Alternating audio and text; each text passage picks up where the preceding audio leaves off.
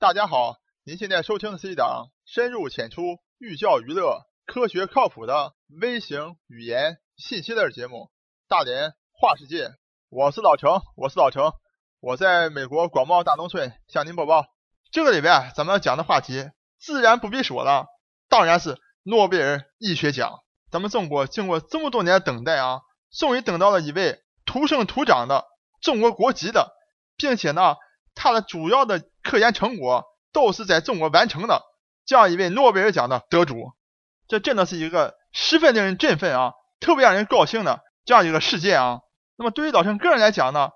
更是为屠呦呦女士啊感到高兴啊。因为老陈曾经啊，当年的科研方向也正是屠呦呦女士发现青蒿素所在的天然药化的这样一个研究的领域。那么也正是因为如此呢，老陈个人啊，对整个这一次屠呦女士的得奖，应该讲是非常的清楚啊，整个来龙去脉非常非常清楚。所以呢，当老陈看到屠呦女士得奖以后，国内各式各样的一些说法出来以后，真的是有一种感觉啊，是什么感觉呢？好。下面就请大家跟我进入咱们大连话世界第六十三期节目。诺奖一出啊，群魔乱舞。其实咱们华人啊，得这个诺贝尔科学领域的奖项啊，已经非常常见了啊。但是之前得到这些奖项的人呢，都是这个要么呢是这个在海外接受了大学的教育，然后在海外做的科研，那么在海外的科研成果呢，这个获得诺贝尔奖，或者是已经移民了啊，变成别的国家国籍的人了，才得了诺贝尔奖。那么今天这一次呢，屠呦呦女士啊，真的是一次土生土长，完全不会讲英语啊，发表的文章都是中文的，而且所有的科研成果都是在中国境内完成的啊，所以这次的整个这个意义呢是非常非常重大的啊。那么也正是因为这个意义如此重大啊，所以呢，就很多别有用心的人啊，哎，开始利用这样一个得奖呢，来表达自己啊。能够 为自己的那个利益啊所来发声音啊，所以呢，这各式各样乱七八糟声音加在一起啊，就把整个屠呦呦女士啊，她真正做的工作，他为什么应该得这个诺贝尔奖，到底什么是诺贝尔医学奖，和真正得诺贝尔奖的意义所在，都完全模糊的焦点啊。所以呢，这期节目啊，老陈将分享一下啊，老陈个人对下面这么几个问题的一些理解啊。第一点就是说，这个教育和教育系统整个体系。和诺贝尔奖之间的关系。第二个呢，屠呦呦女士啊得到这个诺贝尔医学奖，那么是中医被诺贝尔医学奖所认可的吗？第三点就是讲青蒿素到底是什么东西？青蒿素是中医吗？是中药吗？好，我想啊，这个诺贝尔奖在中国应该讲比在全世界任何国家都要著名啊，都要有名的多。为什么呢？因为咱们中国这个舆论啊，包括这个新闻报道也好啊。经常对我们中国的教育也好，或者对咱们中国这个创新能力啊啊有所批评啊。那么最关键一点呢，经常就拿这个诺贝尔奖来说事儿啊，说你看咱们中国这么长时间啊都得不了诺贝尔奖，你这教育体系怎么培养的人，或怎么怎么搞的？总之呢，在相当长一段时间啊，都是这样一个论调啊。那么我想，突然间，哎，大家都没有预料到屠呦女士今天会得奖嘛？那么今天得奖以后，那么这些 批评人要怎么办呢？而且更关键一点是什么呢？就屠呦女士啊，整个她做科研，在七零年代就已经把这个青蒿素发现了啊。那么整个等于说，当今天诺贝尔奖认可屠呦女士工作的时候，那不管她认可或者不认可，屠呦女士的整个工作，她的发现、她的成果、她的意义一直在那里。从七十年代以后到今天，已经四十多年了，她的整个的一个重要性一直在那里。那么只有当诺贝尔奖认可了以后才算数吗？那么之前都不算数吗？影响都不在吗？所以这就是一个非常吊诡的逻辑啊！大家听明白了吧？那么老陈讲这个想讲什么问题呢？就是实际上当下的目前的整个一个国家的教育系统和教育体系，包括你这个国家所谓的中国人有没有创造性、有没有创新能力啊，跟这个诺贝尔奖得没得是一毛钱关系也没有，根本不存在任何关系啊！为什么这么讲呢？因为这个诺贝尔奖，它整个奖的设立，诺贝尔的遗嘱就写到了，评奖的最重要的一个原则就讲，他的这个科研成果一定要是在社会上，在世界上有重要的影响和重要的意义和价值啊，就说能够被大家所应用，被别人所应用，而且呢，这个发明人呢和发现人呢要健在，还要在世的才能颁给诺贝尔奖。所以就可以看到啊，最重要是你这个成果要已经在过去时代被别人证明，被别人所利用。就像今天屠呦女士得了诺贝尔医学奖的时候，因为她发现青蒿素，青蒿素大量的能够抑制这个疟原虫，就是你疟疾的致死率被大幅度的降低了，挽救了无数人、上百万人甚至上千万人的生命的时候，这个意义是重大的，对世界的贡献是巨大的，所以呢，才颁给了屠呦女士啊这个诺贝尔医学奖。从这你可以看出什么？就会看到诺贝尔奖是一个奖过去有贡献的东西，也就是说它有滞后性。除了滞后性以外呢，还有就是实用性。我给大家举个简例啊，大家知道爱因斯坦是不得了的。一讲到爱因斯坦，无人不知，无人不晓啊，相对论。那么我想问大家，你知道爱因斯坦得没得过诺贝尔物理学奖吗？我想大多数人都知道，当然得过了。那么相对论那么著名，怎么可能没得过呢？但恰恰就有一趣在哪呢？爱因斯坦确实得过诺贝尔奖，但他得诺贝尔物理奖的时候呢，并不是因为相对论，相对论没有得过诺贝尔物理学奖。爱因斯坦是因为发现了这个光电理论、光电效应，所以得了这个诺贝尔物理学奖。那么为什么光电效应能得诺贝尔物理奖呢？就是因为它有实用价值啊。因为现在的比如说光电什么倍增管，都是根据整整个这样一个理论。来做出来的啊，所以大家看到，而相对论比光电效应牛这么多的一套理论，得不到诺贝尔物理学奖。所以大家看到了，诺贝尔奖并不是讲你整个这个人多么有创意啊，多么多么厉害，而是讲呢，这个人发现的东西对世界是不是有益。那并且通过时间的检验，哦，确实别人通过他的发现挽救了生命或者改变了世界。那么我们就讲这个诺贝尔奖，所以大家看到啊，诺贝尔奖是有滞后性的。所以屠呦女士七零年代的发现，今天才得了诺贝尔奖，看到啊，四十多年以后的时间了。所以当诺贝尔奖有滞后性的时候，当我们中国改革开放才三十几年的时候，你得不到诺贝尔奖是很正常的现象啊。这跟你现在的教育是怎么样的关联性是非常非常小的。你不能因为屠呦女士。得了诺贝尔奖，就说中国的教育没有问题啊！哎呀，很有创新性，很厉害。也不能说之前呢没有人得过诺贝尔奖呢，就说中国教育不行，这中国人没有这个创新性，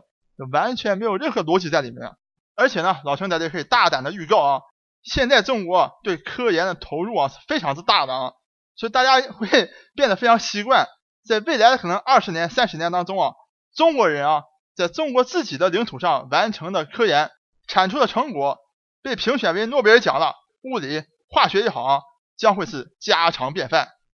然后我们再来看啊，那么现在很多这个新闻也好，或者是文章也好啊，自然而然的把这一次诺贝尔医学奖呢和中医啊混为一谈了，搞在一起。居然老陈还听说啊，很多人啊准备要到股市上去买这个有中医中药概念的股票啊，要去大炒一番啊。那么理由呢，就说啊，你看。诺贝尔奖都认可这个中医中药了啊，所以未来这个中药的这个企业啊，一定是大有发展的啊，在国际上都打得开，我觉得非常有趣啊，这也是中国一个特色一个现象了。实际上这次诺贝尔医学奖和中医没有一点关系啊，因为很多时候报道这个诺贝尔医学奖的这个人啊，都非常不仔细啊，呃，没有把诺贝尔医学奖整个这个新闻报道的非常的完全和完整。那么这一次诺贝尔医学奖呢，实际上。是颁给了两项研究，那么第一项研究呢是颁给了能够发明了阿维菌素的爱尔兰的坎贝尔和日本的这个大村智。那么这两个人主要是研究这个一种叫做丝虫的寄生虫。那么通过他俩的研究呢，发现就阿维菌素啊能够有效的抑制这种丝虫病、盘尾丝虫病以及淋巴丝虫病这两种疾病当中啊，挽救了很多人的生命。以及有效的就控制了这个疾病啊，所以呢，诺贝尔医学奖把第一份一半的奖项是发给了这两个人啊，以奖励他们对寄生虫研究的这样一个贡献。那么把这个医学奖的另外一半呢，是颁给了咱们的屠呦呦女士啊，以表彰她发现这青蒿素啊，挽救了成百上千万人从这个疟疾病当中啊，挽救他们的生命。所以呢，大家看到啊，这一届的诺贝尔医学奖，它主要奖励的就是去和寄生虫做贡献的这些科研的一些成果。那么把这一个奖呢分成两半儿，那么第一半呢两个人获得，另外一半呢咱们屠呦呦女士获得了，所以是一共三个人。所以大家千万不要搞混了，啊因为很多报道就不仔细报道，哎，搞得半以为是三个人一起得的，实际上是两份儿啊。咱们屠呦呦女士自己占的是二分之一的啊，因为主要就是在表彰他们对在人类和寄生虫作战的这个领域取得这些成就，挽救了无数的生命。所以呢，从这大家可以看到啊，整个这一届的诺贝尔医学奖完全没有，也并不是所谓的对所谓的中医中药有任何的认可啊，完全没有啊。完全单纯的是因为青蒿素能够抑制疟原虫，才颁了这个奖。好了，下面最后一个问题就更加的关键了啊。那么讲了半天，你这个青蒿素到底是不是中药呢？因为很多人讲这青蒿素是中药，所以才说这个诺贝尔医学奖是对中药的肯定啊。老陈，你这个半专业人士可以很清楚告诉大家啊，青蒿素完全不是中药，而且呢，不管是中医也好，或者中药也好。从历史上从来没有能够治疗过这个疟疾啊，因为大家举个最简单的例子，因为大家都知道老陈最爱《红楼梦》了啊，老陈在之前也给大家介绍过了，就是这个曹雪芹的爷爷曹寅啊，他和整个这个康熙的关系啊，那么曹雪芹的爷爷曹寅怎么死的呢？就是死在这个疟疟疾上面啊，而且呢，因为大家知道到了这个康熙年年年间啊，就不少的一些。这些西方的一些啊传教士也好，或者一些什么人也好，到这个清朝朝廷里来。那么康熙当年呢，就得了这个疟疾了啊，也是通过啊这个西方教士拿的这个奎宁，所谓金鸡纳霜，来把自己这个疟疾治好了。那么他听说这个啊这个曹寅自己的这个心腹啊，在这个江南得了这个疟疾以后呢，派这个快马送这个奎宁，送金鸡纳霜到南方去啊。可惜这个。金甲霜还没到呢，啊，曹雪芹的这个爷爷这个曹寅就死去了。就大家看到啊，非常简单的告诉大家，中医在历史上，中药、中医也好，从来没有能够有效的治疗过疟疾，从来没有过。那么为什么大家容易把这个青蒿素呢给说成是中药呢？因为大家老陈也能理解这个整个这个情况啊，因为确实很这个具有迷惑性啊。因为首先呢，屠呦女士啊，她本身。可以讲是一个中医中药的一个研究工作者，